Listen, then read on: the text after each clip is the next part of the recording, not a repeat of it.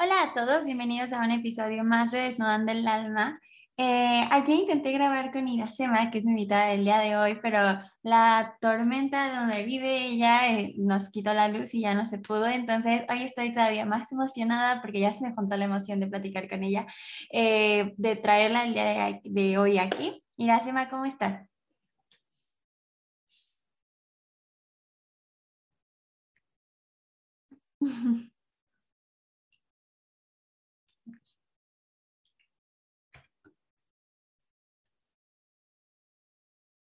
Hola, muy gracias por Ay, creo que se cortó un poco. Sí, listo, ya. ok, inicio de nuevo. sí.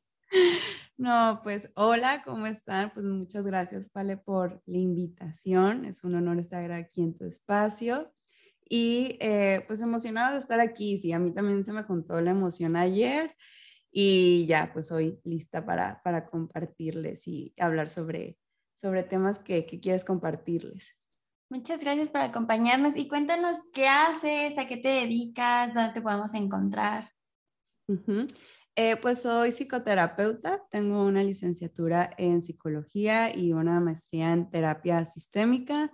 Me dedico, por lo tanto, a la consulta privada em, en línea y eh, también pues tengo un espacio para nutrirnos y nutrir pues nuestro jardín mental, como le llamo yo, que es en Instagram. Me pueden encontrar como psic de psicología.iracemavm y pues ahí también comparto como contenido psicoeducativo y eh, también soy cofundadora de un programa psiconutricional que se llama Proyecto Armonía y ahí pues también compartimos información sobre temas de cómo relacionarnos con nuestro cuerpo, con los alimentos y con nosotros mismos. Y pues también eh, iniciamos recientemente un podcast para hablar sobre temas que a lo mejor en una publicación no nos alcanzan las palabras para, para hablarlo. Y pues sí, sería eh, más o menos eso sobre... ¿Cómo se llama tu podcast? Se llama Proyecto Armonía. Proyecto Armonía Podcast. Perfecto, para buscarlo. Eh, vamos a estar platicando, bueno, ustedes saben que me encanta todo eso del tema del, del, amor propio, de la salud mental, entonces cuando yo traigo a psicóloga soy la más feliz y emocionada de, de tocar todos estos temas. Eh, y vamos a platicar un poquito del autocuidado. Eh, vi un post de Iracema justo en donde platicaba sobre eso y le dije, oye, pues hay que hablar de eso, está súper interesante y aparte creo que hay que sacarle, o sea, se le puede sacar mucho jugo. Entonces, pues si nos puedes empezar a, a decir como qué es el autocuidado, cómo funciona. Eh, pues el autocuidado es una palabra que cada vez escuchamos con más constancia, con más frecuencia y, o sea, usarla tal, cual la palabra en español, pues creo que cada vez nos acostumbramos más porque sí, en un principio pues escuchaba el self-care y pues sí, bien, es una palabra que realmente viene eh, mayormente de Estados Unidos, donde se ha desarrollado como el concepto, es relativamente, lleva aproximado ocho años, pero ahorita ya por las redes sociales se ha hablado más y el autocuidado viene siendo eh, esta conexión que tenemos con nosotros mismos y por lo tanto tiene como base eh, la atención plena, pues necesitas primero estar consciente y presente contigo eh, para saber qué es lo que necesitas.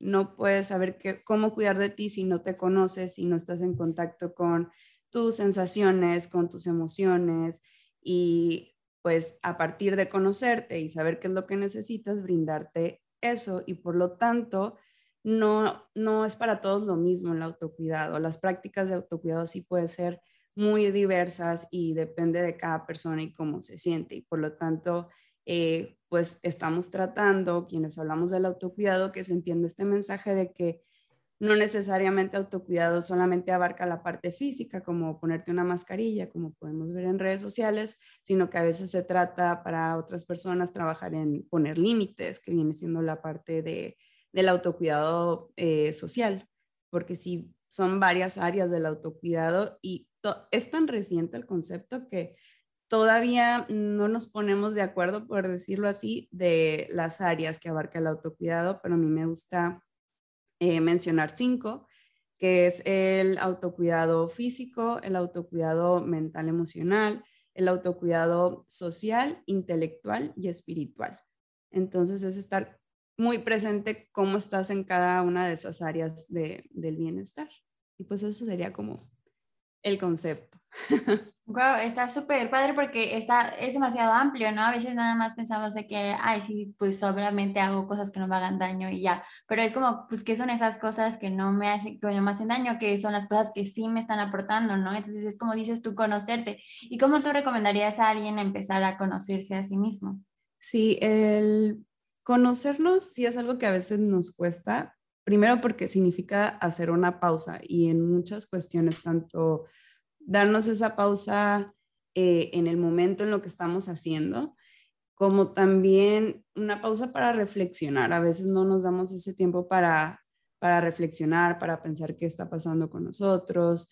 Y una forma, como formas para empezar a conocerte es, hay diferentes técnicas, ¿no? Y una sí es literal hacer una pausa en lo que estés haciendo y preguntarte qué es lo que necesito necesito tomar agua, necesito estirarme, emocionalmente me siento saturada, sobrepasada y ver qué es lo que podemos hacer. También otras formas de conocerte es escribiendo, llevar un diario, por ejemplo, también llevar un proceso terapéutico, también funciona, pero creo que un elemento clave es ser muy honesto con uno mismo, o sea, eh, dar esa revisada en el pasado si estoy repitiendo cosas y si, por ejemplo, siempre me duele el estómago, ¿por qué cada ratito me duele el estómago? Eh, si, me, si tengo conflictos en el trabajo, ¿por qué constantemente tengo estos conflictos? Y es hacerte como preguntas, cuestionarte sobre todo. Entonces, sí, en este mundo de la inmediatez, el hacer pausas para reflexionar, sí, es, es todo un reto también. Oye, y ahorita que, que, mencionas esta parte de ser honestos contigo mismo, fíjate que a mí me cuesta esa parte, ahorita ya lo tengo muy trabajado, pero naturalmente a mí me cuesta muchísimo trabajo como aceptar que me equivoco, más que aceptarlo, como, como perdonarme a mí misma, ¿sabes? O sea, como que yo me siento muy culpable y siempre es como de que, ¿por qué? O sea, ¿por qué hice esto y me equivoqué? Y no sé qué. Entonces, como que siempre evito a toda costa equivocarme. Y cuando me equivoco, es como de que es que yo no, o sea, ¿por qué me equivoqué? Yo no me puedo equivocar. Y, ¿sabes? Como que entro en crisis. Entonces, eh, creo que se puede conectar un poquito esta parte de ser sinceros, o sea, porque también siento que a este punto en el que me da tanta crisis pensar en que me equivoco, llego un poco a negar cuando me llego a equivocar, ¿sabes? Como que lo rechazo de mí. Y siento que se puede conectar un poco con este punto que tocabas en tu reel, que es de la autocompasión, ¿no? Como de tener compasión por ti, contigo misma y está bien como equivocarte. Sí, la autocompasión está muy ligado al autocuidado, al amor propio, a la salud mental. Muchos tenemos cierto tema que, que puede que nos lleve a ser muy duros con nosotros mismos. Eh, tú mencionabas la parte de equivocarme me pone mal o sea, como ese proceso de aceptarlo, ver que, o sea, todo, todo ello, a mí lo que me costaba y que me llevó a la parte del autocuidado era eh, aceptar que no puedo con todo, o sea, entrar en esa crisis de, ay, no puedo con todo, no soy suficiente y como todos los pensamientos que te llegan en ese momento. Y eh, el autocuidado, cuando aborda la autocompasión, que es un elemento clave y que también se une mucho con la atención plena, es identificar que sí, estamos haciendo lo mejor que podemos, que somos humanos y abarca tres elementos la autocompasión. Es el elemento como el teórico, por decirlo de alguna forma, habla que la autocompasión abarca tres puntos. La atención plena, que es lo que mencionaba de estar consciente de, de cómo te sientes, sensaciones, emociones, pensamientos. La segunda es la amabilidad, ser amable contigo mismo, así como solemos ser amables con los demás y eh, también la humanidad compartida, que este, este, malestar es algo que como humanos compartimos, el, el, sentir que a lo mejor no estamos haciendo lo suficiente y que nos podemos equivocar y aceptar que como humanos nos vamos a equivocar y tampoco vamos a poder con todo, eh, es esto de la autocompasión, o sea, no solamente es ponernos eh, la mascarilla para ser amables con nosotros mismos, sino también en este diálogo interno ser amables con, nosotros mismos. Y es algo que nos cuesta muchísimo, ¿no? O sea, siento que ahorita ya se habla un poco más sobre esta parte de ser autocompasivo contigo mismo, el hablarte bien, el no juzgarte tanto, pero durante muchos años siento que no se tocaba el tema y era súper normal el, no sé, equivocarte y, ay, estás bien pendeja, ay, estás bien mensa a ti misma, ¿no? Y como que todo, o sea, todo el tiempo como cargando mucho con este, como siento que con culpa, ¿no? O sea, cuando, cuando te insultas de esa manera es como de que, ah, pues sí, estás bien pendeja, estás bien culpable, estás bien, o sea, y, y, como que aparte hasta ahí se queda, ¿no? Ni siquiera es como de que, ay, te equivocaste, a ver, vamos a ver cómo lo arreglamos, ¿vale? ¿No? Este, Sino que solo es el insulto, el, el, sentirte como mal con esa parte, pero no, no viene, o sea, no nos han transmitido en la parte de oye, es que está bien equivocarte, más bien hay que ver cómo arreglarlo, que sigue después de que te equivocaste, que aprendiste, ¿no? O sea, siempre nos quedamos mucho en el, en el, en la parte catastrófica ya. Sí, y, y muchas de estas voces que nos estamos diciendo, todas estas palabras, también lo absorbimos cuando crecíamos, o sea, sin, a veces es necesario pensar a quién también escuchamos a nuestro alrededor, que así se habla, o sea, porque a veces nos quedamos con, me lo dijeron, y sí, a veces sí, pero también es, eh, alguien más se lo dice a sí mismo, eh, mi mamá, mi papá, mis hermanos, y también eso tiene que ver con, con cómo nos hablamos, o sea, identificar que muchas de esas voces no son nuestras, fueron aprendidas. Y eh, también el ser autocompasivos es muy nuevo y todavía causa mucho conflicto, incluso la palabra, porque la confunden con victimizarnos, con, eh, no sé, como si fuera algo malo ser amables con, nosotros mismos y como si perdiéramos el foco en la disciplina o en la constancia o, el seguir aprendiendo incluso de nuestros errores y no, o sea, la autocompasión no se queda en, en ese sentido, sino también abarca la responsabilidad de, estás haciendo lo mejor que puedes, está bien cómo te estés sintiendo, si sientes culpa, vergüenza, también creo que es una emoción difícil de, digerir. Eh, está bien, va a pasar, pero date este tiempo para pues apapacharte y luego ver cómo nos hacemos responsables de, esto. Es una aproximación más, más noble a estarnos tratando y hablando mal y probablemente en ese sentido no vamos a llegar al aprendizaje, simplemente vamos a tratar de, de cubrir lo, eh, lo mismo con más de lo mismo, entonces vamos a repetir ciertas, ciertas situaciones. Entonces sí, aquí entra la parte de la autocompasión. Y también, como decías al principio, ¿no? Como hacer esta pausa y siento que hacer esta pausa para decir que, o sea, que sigue, estoy, estoy aquí y que sigue a partir de aquí, ¿no? O sea, cómo puedo cambiar, cómo puedo mejorar, qué estoy aprendiendo, pero siento que está súper bien eh, el recalcar esta parte, ¿no? De hacer pausas contigo misma, eh, estas pausas en donde vas a, a, entenderte un poco mejor a ti mismo y vas a ser más autocompasiva contigo misma, ¿no? Y justo te quería preguntar después para la, la autoempatía, entraría también por acá, ¿no? Sí, la autoempatía eh, a veces se puede confundir con la autocompasión la autoempatía es el entendimiento de mi persona en aquel momento, por ejemplo, usando lo de me equivoqué.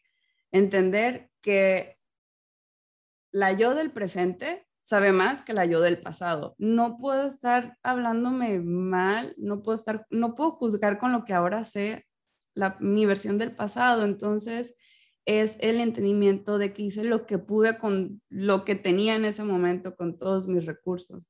Y la autocompasión va más hacia la parte de darte esta pausa para ser amable y tomar acción de, ello. Pero los dos van muy de la mano y se, y se complementan. Entonces, sí, la autoempatía, así como podemos entender la situación de personas eh, a las que queremos o con cualquier persona podemos sentir también empatía, también aplicarlo con nosotros es sumamente importante. A veces se nos olvida eh, hacer, pues tener esta, este entendimiento sobre nuestras acciones y pensar y nuestra versión del pasado. Fíjate que justo ahorita hablando como de todos estos temas, este, apenas, o sea, tengo como muy reciente que ando perdiendo como una amistad por ahí y había pasado como como que yo perdono todo, siempre ando perdonando todo, no, no sé poner mis límites, como que ya lo estoy trabajando, pero me cuesta muchísimo trabajo. Y entonces, eh, le estaba platicando con mi novio y le decía como que es que me siento mal porque siento que yo también actué mal, o sea, pues obviamente en relaciones de dos y yo también he hecho y no sé qué, no sé cuánto. Y mi novia me decía como de que, o sea, pues es que está, este periodo me sentía súper mal, ¿no? Entonces estaba de que neta, soy la peor amiga del mundo y no sé qué. Y me dice, es que tranquila, o sea, claro, o sea, todos nos equivocamos y está bien, pero este, pero tú también ve cómo te trataron, o sea, ves lo que te equivocaste tú, pero tampoco te juzgues de más, ¿no? Y entonces me dice como, es que cuántas veces no estás perdonando a las personas, entendiendo a las personas, tratando de ser empática con las personas y ahorita no estás siendo empática contigo misma, o sea, no estás entendiendo que todos nos equivocamos, que no pasa nada si a veces tienes errores, ¿no?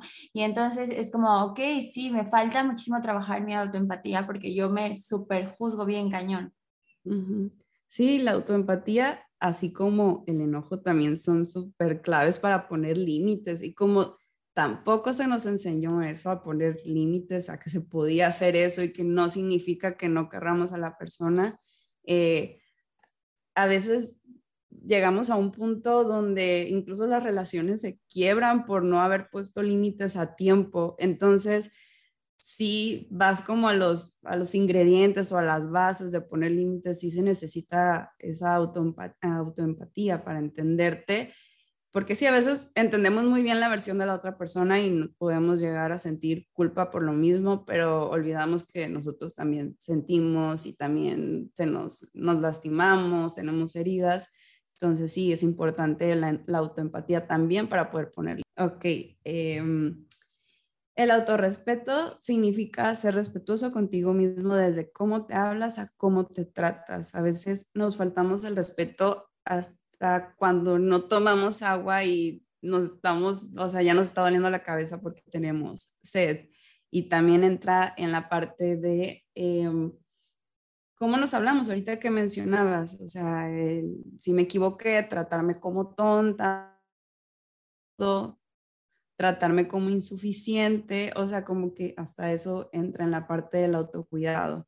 Y a veces nos frustramos tanto ahora que se habla mucho del amor propio como quiero amarme y quiero aceptarme incondicionalmente, pero yo digo, hay que dar unos pasitos atrás antes de frustrarnos con eso y para empezar a conocernos y respetarnos ya es sumamente significativo y, revolucionario. Entonces, sí es algo muy importante la parte del autorrespeto en la línea del autocuidado y en la línea de la salud mental y, la relación que tienes con, contigo mismo, contigo misma. Y ahorita justo que mencionas eh, esto de que ya en todos lados vemos eh, la parte del amor propio y que nos tenemos que querer y así, también viene una presión muy grande a veces sobre nosotros, ¿no? Y sobre cómo tenemos que actuar y cómo tenemos que tratarnos a nosotros mismos.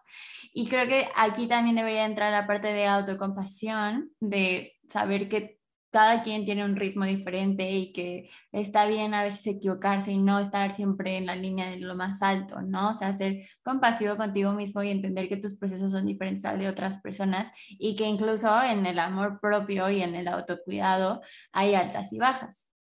Sí, o sea, sí es algo que abordo eh, también, que puedes perder la motivación por autocuidarte y puedes tener esas bajas en el amor propio y está bien, es parte de, ser humano, lo estás intentando cada día y no es que, ah, llegué al, no sé, a hacer el autocuidado de forma perfecta, pues no, va a haber momentos en que se te olvide cuidar la parte física y tengas muy cuidada la parte mental, por ejemplo, y no significa que estés fracasando, que no lo estés haciendo bien.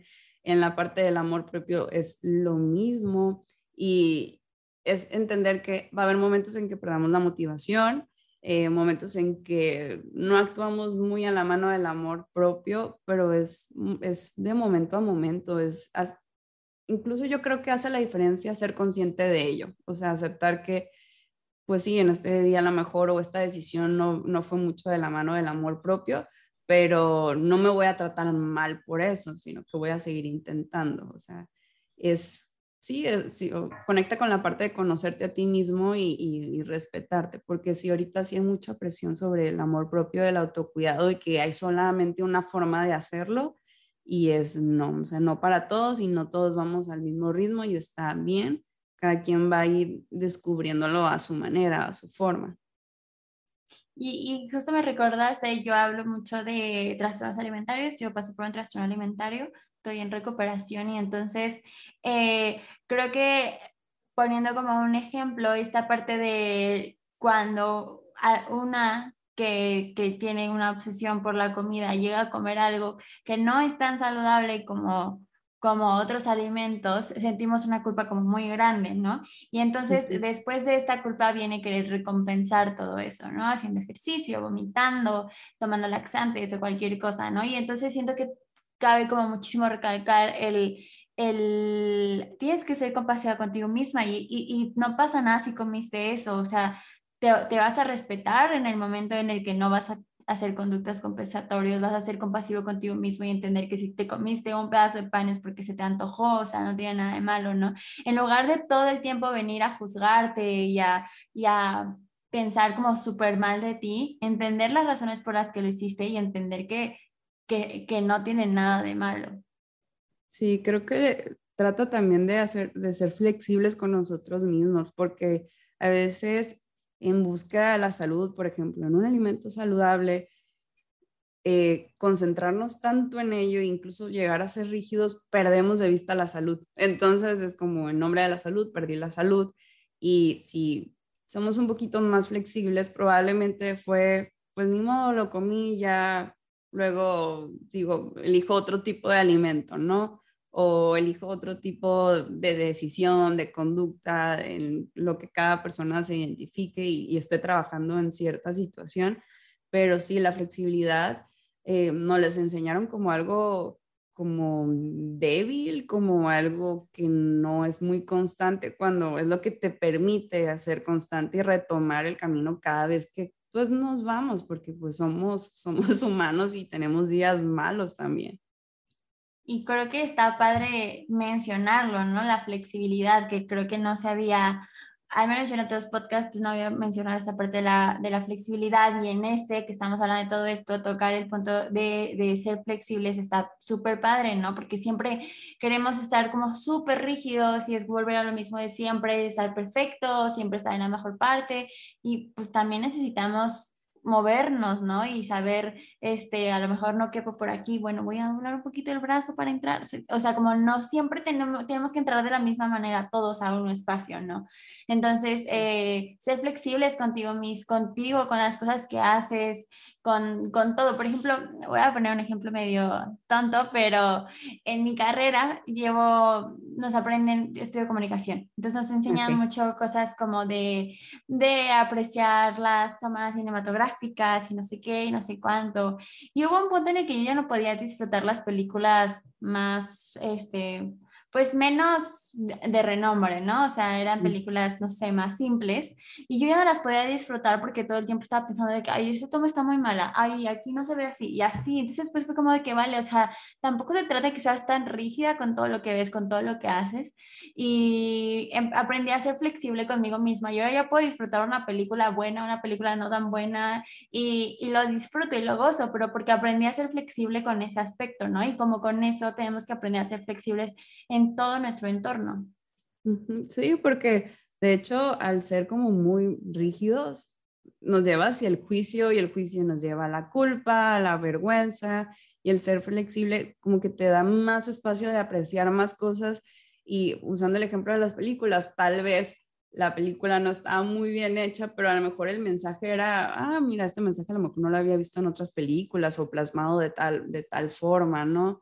O a lo mejor ese tipo de películas a ti te, te, da paz y te relaja y ya luego si quieres ponerte algo más intelectual o misterio, ya te vas a, a eso, ¿no? Y, la flexibilidad sí es muy importante y hay una metáfora de que pues lo flexible difícilmente se rompe. Entonces, si lo comparas con algo rígido, algo rígido se rompe con mayor facilidad. Así que la flexibilidad te permite a la, a la constancia y también te da espacio en, el aspecto de la salud mental a que esos días malos no sean tan malos, o, sea, como concentrarte más que, que, es un momento malo y no todo el día es malo, por ejemplo, que a veces la rigidez nos lleva a pensar, todo mi día fue malo, y es, no, a lo mejor fueron tres horas muy malas, y ya la cuarta, pues ya, ya no te sentías tan mal. Me acabas de describir. Una persona súper rígida y siempre un momentito me da para abajo y me choca eso, pero sí, es algo que tengo que, o sea, que trabajo, voy trabajando todo el tiempo, ¿no? El ser más flexible con todo lo que siento, con todo lo que hago, usted decía esto de las películas, toda la cuestión alimenticia, o sea, creo que, que sí existen personas muy rígidas y que aprender a, a, a esta parte flexible eh, es como súper importante, ¿no? Y recalcar todo otra vez, ¿no? La autocompasión, o sea, siento que es un proceso de estarte recordando todo el tiempo lo que tienes que hacer, ¿no? O sea, no, porque no es como que de un día a otro ya aprendiste y ya nunca jamás te va a volver a pasar, pues no, más bien en los momentos que te vuelve a pasar es cuando más tienes que recordarlo, ¿no? Sí, es, es cansado, incluso puede llegar a ser cansado. Y, y, es algo muy nuevo y no crecimos con ellos, son conceptos que apenas estamos escuchando y trabajando, e incluso eh, hablando como de la flexibilidad y rigidez, eh, también se trata ahí como de aplicarlo porque sí, o sea, a veces se nos olvida ser autocompasivos con nosotros y como que si caemos en la rigidez de, ay, no fui autocompasivo conmigo hoy y ya, o sea, es como irónico, entonces sí es algo que la flexibilidad, trabajarla, eh, puede, llegar a ser, puede llegar a ser cansado y también reta creencias tuyas o de, incluso de tu familia. O sea, por ejemplo, eh, no sé si en tu caso, pero en el mío y, he hablado también con más personas, el hecho de descansar puede ser una gran ofensa para la familia, o sea, de que no estás haciendo nada, nada productivo y, y, todo esto, ¿no? Entonces también el, el, este trabajo de autocuidado también reta a otras cosas afuera, no solamente adentro, y aquí es súper importante ser amable contigo, porque sí llegan momentos difíciles y de encuentros contigo y con quienes te rodean. Claro, totalmente, o sea, y es como que tienes que reafirmar bien lo que tú quieres, ¿no? Y, siento que ahí otra vez entra el, el, respeto, o sea, ok, a lo mejor a mí me pasa mucho con mi mamá, justo eso de que no me puede ver descansando tantito porque es que porque no estoy haciendo qué hacer, y luego le mando los memes, había un meme que decía algo de, mamá, este, me duele la cabeza, y le contesta la mamá de que, ¿eso qué tiene que ver con hacer qué hacer? Y, y yo, es mi mamá, o sea, si ella no ve que estoy haciendo qué hacer, para ella no estoy haciendo nada productivo, ¿no? Entonces, eh, al principio como que siempre trataba de, de, de, satisfacer lo que ella quería y después fue como de que no, o sea, porque no me estoy respetando a mí, porque no estoy dándome también mis tiempos de hacer lo que yo quiero y entonces me era como de que vale, o sea, pon tus límites también tú y, y, explicarle, ¿no? A mi mamá como de que, oye, pues es que no pasa nada si descanso y así, ¿no? Entonces, este, es como reafirmar lo que tú quieres, por qué estás haciendo las cosas y si te está haciendo bien, pues haz lo que tengas que hacer, ¿no? Mientras seas respetuosa contigo misma, pues creo que vale la pena. Sí, y, también entra esta parte de al cuidar de ti, también tienes energía para cuidar de los demás. Y esto a veces se nos olvida porque pensamos que el descansar es algo egoísta o algo de flojera y no, o sea, estás cuidando de ti para poder cuidar a los demás y tener este espacio para también apoyar con responsabilidades, no sé, de tus propias responsabilidades y luego de donde estás viviendo. Entonces, si llegamos a dejarlo de un lado el autocuidado, probablemente nos va a llevar a un caminito donde vamos a agarrar rencor, donde vamos a agarrarle coraje a, a las otras personas pero es, eh, entra la parte otra vez de los límites porque no los puse antes. Entonces ya o voy a hacer las cosas con toda la mala energía o las voy a hacer mal hechas, como dicen, em, o la relación con la otra persona se va a volver muy complicada. Porque sí, por ejemplo, más si somos mujeres y que nos enseñaban al estar al servicio de los demás, que sí es algo de género, eh, aquí también el ser, la práctica del autocuidado puede retar incluso a las mujeres de nuestra vida, porque si es algo muy nuevo y si para nosotros nos cuesta trabajo aplicarlas en nuestra vida, ahora para las generaciones anteriores, pues como el, comprenderlo y entenderlo sí puede ser un gran reto y también ahí entra la parte de, de la empatía por el otro, pero si trabajas la autoempatía va a ser más difícil practicarla hacia afuera. Ok, sí, porque es, es no sé, todo un, una zona de aprendizaje, una zona de, de constante eh, sabiendo lo que sí hacer y cómo, de cómo hacerlo y cómo no hacerlo, ¿no? Porque no viene como todo escrito, ¿no?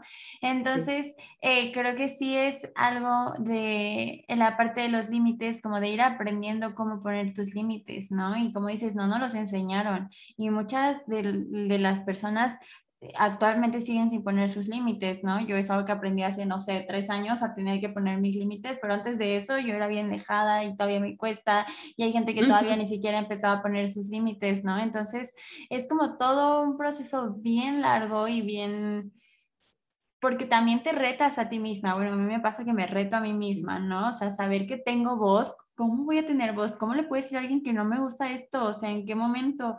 Y, y, como que me reto a mí a tener que hablar y decir lo que me parece, lo que no me parece, lo que no me gusta. Y, y, y siento que está está padre eso también porque te conoces, ¿no? Y venimos también a, a, a, retocar el autoconocimiento que, que es una parte para, para cuidarte, ¿no? Entonces pones tus límites, te conoces y, y, te respetas y eso está bien padre. Sí, el autoconocimiento eh, sí da miedo a veces porque no solamente es conocer la, la parte con luces y flores, sino también es conocer la parte de las raíces y lo oscuro, lo que no se ve. Entonces, luego al llegarlo a expresar, a manifestar, es otra chamba y sí es como, ay, qué miedo, y porque te reta creencias, estás retando expectativas, estás rompiendo con, con muchas cosas con las que creciste y a veces este temor de, de mm, cómo va a impactar en mis relaciones, sí, sí es algo que, que, cuesta trabajo y por lo mismo se entiende que hay personas que todavía se, se resisten, porque sí es un gran reto. Entonces, eh, sí, los límites, yo creo que, no sé, me ha tocado mucho y también por, por experiencia personal, el, el, hecho de manifestarlo en voz alta, hasta uno siente que le tiembla la voz o sí. empieza a llorar sin saber por qué, pero es porque estás rompiendo con muchas creencias y situaciones internas que, te, que nos tenían atadas. Entonces, sí, sí, que tú digas que el autocuidado sea algo muy por encimita, no, o sea, sí tiene una gran profundidad y por lo mismo el el estar acompañado, ya sea así de un profesional, pero también de como tu equipo, tu grupo de, de autocuidado, eso ayuda muchísimo. Que estén personas como en el mismo canal, te da como a veces esa energía o también ese, ese confort de, de recuperarte incluso de haber puesto un límite, aunque lo hayas puesto de la forma así ideal y como te la soñabas, a veces te deja como hasta agotada y emocionalmente pues inestable, por decirlo de alguna forma al principio que yo empezaba a poner límites, como que justo me pasó eso que llora. Yo, yo soy súper llorona, entonces yo por todo y, este, y sí me costaba muchísimo trabajo. Actualmente todavía me cuesta trabajo, pero ya me da menos miedo. A mí me daba muchísima ansiedad, me ponía súper nerviosa, se me cerraba la garganta y todo, uh -huh. todo un rollo, ¿no? Pero sí es algo de que como que cada vez cuesta menos trabajo, pero no significa que te va a dejar de costar trabajo, ¿no? O sea, sí es que algo se tiene que ir trabajando.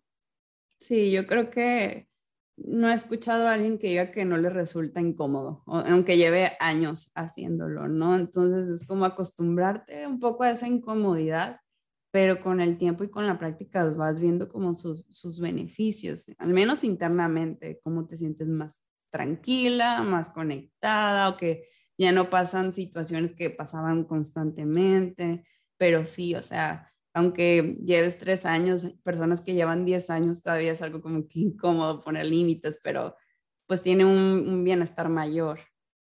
Y aparte, por ejemplo, en la no sé, me pasa que con, en relaciones interpersonales, cualquier relación interpersonal, pues pones tus límites y a lo mejor a mí me pasa que a veces me, o sea, como a la otra persona no le parece, yo empiezo a dudar de mí otra vez, ¿no? Y es como que si mm. estoy haciendo lo correcto, o sea, sí, los, sí, sí estaré bien haciendo esto. Y después me pongo a pensar más a profundidad y digo, es que sí, de verdad es lo que, lo que yo quiero y a lo mejor obviamente a la otra persona no le va a parecer, pero pues yo estoy poniendo mi límite y yo no debería de cruzar este límite, ¿no? Y entonces te digo, yo me siento muy culpable naturalmente, entonces yo regreso a mi cuarto y es como es que porque lo hice, si hice bien, no sé qué y no sé cuánto. Y entonces como que me falta trabajar esta parte de autocompasión de decir, oye, pues es que lo que a ti te parece no le va a parecer a todo el mundo, pero lo importante es que a ti te parezca, que, que para ti sea respeto, que para ti te estés cuidando a ti misma, ¿no? Sí, que tenga sentido para, para ti el recordar la intención del por qué estás poniendo los límites, a veces sí estás recordándolas una y otra y otra y otra vez. Y también recordar que el poner límite representa un cambio en la relación. O sea, y no a veces es un cambio que se esperaba. Entonces, por la, eh, por parte de la otra persona o se puede aventar a ese cambio y dar este salto de fe que también lo está retando, pero va a haber personas que van a decir, no, no quiero ese cambio y van a decir otro tipo de cambio que es tomar distancia, ¿no? Y es que los cambios sí representan un reto para todos y a veces cuando nos esperamos mucho tiempo en poner un límite para la otra persona también es, pero ¿de dónde viene esto? O sea, ¿qué me estás diciendo? Y por eso es como la importancia tanto para cuidar de nosotros y a veces también estás cuidando al mismo tiempo de, de la relación, porque cuando se deja pasar mucho tiempo límites, la relación se vuelve muy frágil. Sí. Y a veces la otra parte no, no tiene idea de eso o lo sospecha. Pero sí, es como la parte de la autocompasión de tener muy clara tu intención del por qué estás poniendo ese límite y la, la, autoempatía también de por qué a lo mejor no lo pusiste antes, pero ahora ya lo estás haciendo. Y, y pues sí, dar este salto de fe que ojalá la relación esté más fuerte de lo que pensamos y que aguante ese pues cambio, ese, ese movimiento que se, va, que se va a dar. Fíjate que justo te, diga, te decía que ahorita estoy así de que entre sí que no con una amistad y, y, es eso, ¿no? Creo que se dejan pasar tantas cosas y una se queda callada tanto tiempo que cuando alguien pone límites es como, ¿por qué si tú no pones límites? O sea, tú no eres así, ¿no? Y entonces es como, yo también me he tenido que salir de mi cascaroncito, de mi, no sé cómo de llamarlo, de, de la etiqueta en la que todo el mundo me tiene, ¿no? Y ah, entonces a mí me cuesta muchísimo trabajo porque entonces me empiezo a juzgar yo y es como que es que, ¿por qué Valeria si tú no eres así? Y tú tienes que encajar en lo que las otras personas te dicen, pero pues es como, no, o sea, yo también tengo derecho a cambiar, tengo derecho a, a seguir creciendo, a aprender cosas nuevas, a ponerlas en práctica. Y, este, y siento que aquí tengo que yo detenerme a veces y decir como, a ver, es que, o sea, cuando aprendo algo, ¿qué voy a hacer al respecto? Y ya que empiezo a cambiar, o sea, decir, no, no soy otra persona, estoy siendo yo y estoy poniendo en práctica lo que yo voy aprendiendo y me vuelvo a conocer, ¿no? Y es conocerme todos los días con cada cosa que tomo, es como tomarme ese tiempo para decir, esta soy yo y está bien y si, me, y, y, si algo no está funcionando, ¿cómo lo voy a mejorar? Y así, ¿no? Pero esta parte de detenerte y conocerte y saber lo que sí quieres ahora, que a lo mejor antes no lo querías, o lo que antes sí querías y ahora ya no, es como súper importante, ¿no? Y, creo que mencionas algo muy clave. Ahorita que mencionas la parte del cascarón, creo que el, el autocuidado te lleva hacia la autenticidad. Entonces, el ir a la autenticidad también es parte del autoconocimiento, permitirte ser y decir, oye, pues a ver qué va a pasar, porque a lo mejor no conocen esta versión de mí, o más que la versión, como una versión más amplia de mí, sí, sí llega a, pues a causarnos inquietud y significa también hacerte responsable de ti, o sea, autocuidado y responsabilidad, o sea, sí, serían como las diferentes caras de la misma moneda, porque no se pueden separar y no solamente es como cuando se piensa el autocuidado de, ay, no, sí, aquí descansando, eh, me olvido de todas mis responsabilidades, no, o sea, realmente estás siendo muy o demasiado responsable de ti y, y sí, o sea, el, ser auténtico también viene siendo parte, parte de eso. Súper, oye Iracema, y el tiempo se nos pasa rapidísimo. Y para ir cerrando, ¿qué consejo le darías a alguien en el área de autocompasión? de autocompasión. Uy, sí, es buena pregunta, porque creo que cada persona lo vive a diferentes como niveles o en diferentes situaciones, pero creo que estar muy atento al diálogo interno. ¿Qué palabras son las que, que suelen llegar y ser duras e incluso lastimarte?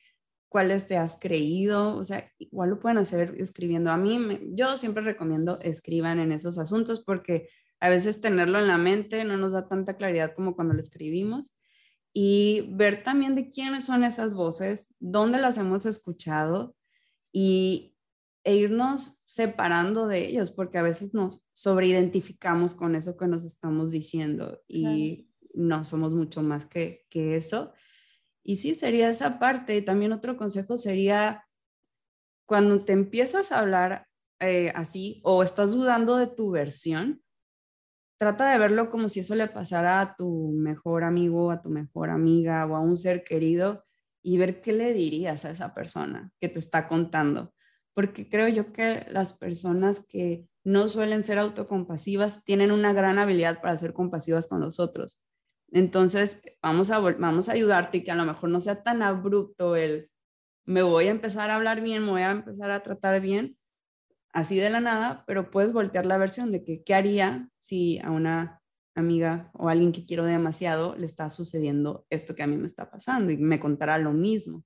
Y a lo mejor ahí puedes encontrar como, como estas palabras de, aliento, de compasión, de amabilidad. No sé si eso consideres que puede aportar. No, sí, está súper. Oye, y en el área de eh, autorrespeto. También es que el diálogo interno, el poder de los pensamientos sí nos lleva a tomar muchas decisiones. Entonces, lo mismo, aplicar la atención en el diálogo interno y ver si la otra, si podríamos incluso hablarle así a otra persona. Si le diríamos, eres un pendejo por esto, esto y aquello, probablemente no se lo dirías a alguien que quieres. Entonces, es, estar atento a eso y atento también a, tus necesidades, conocerlas y honrarlas, desde tomar agua hasta tomar distancia de ciertas relaciones. Claro, no, pues sí, muchísimas gracias por, pues por todo esto, por todo lo que nos cuentas, por todo lo que, o sea, yo aprendí muchísimo, eh, tocar como todos esos temas, temas siento que es súper importante y súper necesario para para poder pues evolucionar uno como persona, o sea, como persona individual. Siento que es muy, muy necesario. Y no sé si quieras agregar algo más. Sí, eh, ahorita me quedé pensando de con qué palabras cerré ahorita, ¿no? O sea, no suelo decir groserías en podcast. en mi vida como mexicana, pues tal vez sí se me salen. Así que disculpen mi, lenguaje. Pero eh, algo que les quisiera decir, pues que recuerden, sí ser amables con, con ustedes mismas, mismos, y que no podemos llevar a juzgar nuestra versión del pasado con lo que sabemos hoy. Eso es muy importante entenderlo. Es puede llegar a ser muy injusto y lastimarnos y que estamos en constante cambio y, y poder eh, mostrar tu lado más auténtico de seguro va a iluminar la vida de muchísimas personas y te va a hacer la vida más ligera también. Súper. Claro que sí, o sea, pues sí, tienes muchísima razón y siento que es, es una gran manera de, de cerrar, de concluir todo esto. Y pues muchísimas gracias por estar, más Si nos puedes repetir cómo encontrarte, en dónde encontrar tu podcast, cómo contactarte. Eh, me pueden encontrar en Instagram como psic, de, como psicología, punto, iracema, vm. Y eh, también nos pueden encontrar como proyectoarmonía.mx, también en Instagram, y como Proyecto Armonía Podcast en YouTube y Spotify, si quieren escuchar algunos de nuestros episodios. Y bueno, TikTok lo uso poco, pero estoy más, más presente en Instagram. Perfecto. Muchas gracias por acompañarnos, gracias por todo el tiempo. Te digo, creo que a mí me encanta tener a psicólogas invitadas, me gusta mucho la salud mental, entonces como aprender todo esto y reforzar conocimientos y, y ampliarlo, siento que está súper padre. Eh, gracias por todo el tiempo, por todo el espacio y por todo. Y por todo. No, muchas gracias a ti por, por tenerme aquí. Fue un gran honor. Gracias y gracias a todos por escuchar. Nos vemos en el siguiente episodio y hasta la próxima.